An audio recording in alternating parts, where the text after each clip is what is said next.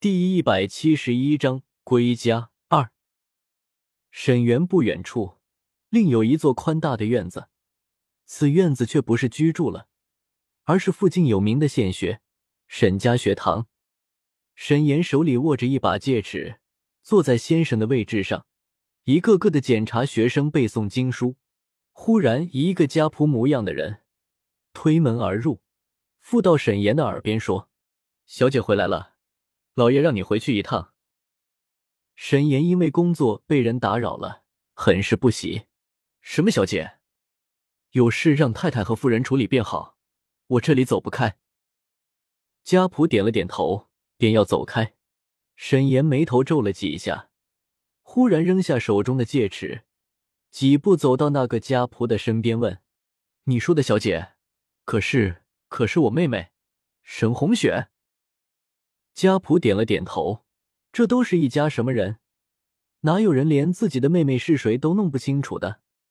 沈岩见家仆点了头，嘿嘿的笑了几声，冲着座位上的学生说：“今日的经书先不背了，你们自己看书吧，不许胡闹。”说完，大步走出了教室，很快就出了学堂，然后往沈园走去。红学规矩的朝沈庭之和顾氏磕了头。然后说：“父亲、母亲大人在上，是女儿不孝。女儿此番忘记了之前的事情，多方打听才知道自己家人在哪里。如今终于回到家了。”红雪如一个离家已久的孩子一般，诉说着满腹的思念亲人的情谊。故事有些不知所措。这个女儿可是个烫手的金子，对她好吧，怕她存了别的心思；对她不好吧。天佑命中富贵，招惹不起。当年言儿可被他害苦了。正矛盾的时候，听见老伴说话了：“既然回家了，就好了。厢房已经收拾好了，等一下过去看看满不满意。想要什么，想吃什么，就去找你娘。”故事扯了扯沈老爷子的袖子，沈老爷子悄声说：“孩子既然叫你我一声父母，我们就是他的父母，这么多年了。”她一个女子独身一人，漂泊在外，就算不是自己的孩子，也不忍心呐。顾氏见红雪一副低眉顺眼的样子，心中也升起了怜惜之情，便叫来冯如说：“如儿，还不快带着你的小姑去厢房？”冯如毕竟大家出身，知书达理，上前拉了红雪的手说：“小姑真是好福气，这么多年了，还是老样子没变。”厢房已经收拾好了，我这就带你们过去看看。冯如一边说着，一边拿眼睛瞟边上的月末，心中疑惑：自家小姑不是皇后吗？为何不在宫里不说，还跟着莫大人一起回家？红雪笑了笑说：“嫂子笑话了，之前的事情我都记不得了。不瞒你说，就是我今年多大年纪，我都想不起来了。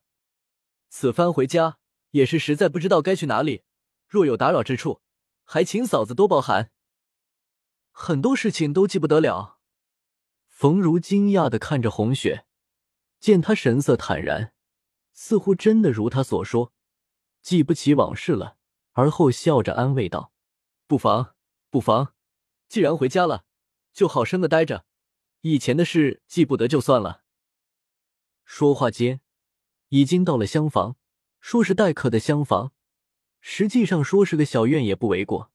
沈这座宅子占地广阔，几间厢房被一片桃树林隔开，自成一个院落，位于沈园的角落，很是僻静。月末推开厢房的门说：“小红，干了好几天的路了，这会儿到家了，你就放心的休息一下吧。”说着走到床榻，便把被褥铺开，枕头放好，示意红雪躺下休息一会。做完这些，月末偷偷的给冯如递了个眼色。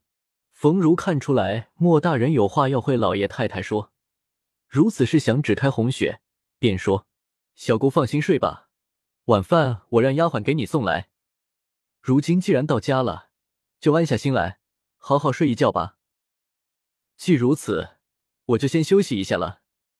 路上都没有睡好，嫂子不笑话我不懂规矩就好。不会。”不会的，小姑，你休息吧，我就先走了。冯如完叫来几个丫鬟，吩咐赶紧去生炭火，然后就推开门离开了小院。月末见红雪睡稳了，便走了出去。沈老爷子的书房里，忽然传来一声惊呼：“你说什么？这怎么可以？简直就是胡闹！”得知红雪再嫁给月末之后，沈老爷子一阵气愤，引得咳嗽连连。一国皇后，皇上还健在，居然私逃出宫，并且还私下与大臣成婚，如此罪行，就是诛九族都够了。这个女儿果真就是个刺头。当初害得沈岩吃尽了苦头，如今又犯下如此滔天的大错后，装作什么都不知道的样子回到了家中。沈老爷不必如此生气，在下只是想请沈老爷对红雪说，我就是他的夫婿，只要他相信了这一点，我们自然会离去。沈老爷已经离朝好几年了，皇上就算要追究，也不会牵连到沈老爷子。何况红雪本来就不是你的女儿。只要沈老爷帮在下瞒过皇上的事情，在下感激不尽。”月末恳切的说。沈老爷子一时之间还消化不了月末的话，亏他还觉得那个孩子可怜，没想到他的胆子如此之大，居然做出这种有辱皇家尊严的事来。事情如果传出去，他就是死一百次也不为过。这时，沈岩急匆匆的走进了书房，见月末也在。心想，这次红雪真的是回来了。沈老爷子眼光如炬，盯着沈岩：“红雪与莫大人的事情，你可知晓？”儿子知晓。父亲，万不可再将他送到宫里去了。您老人家讨厌朝堂，还能告老还乡。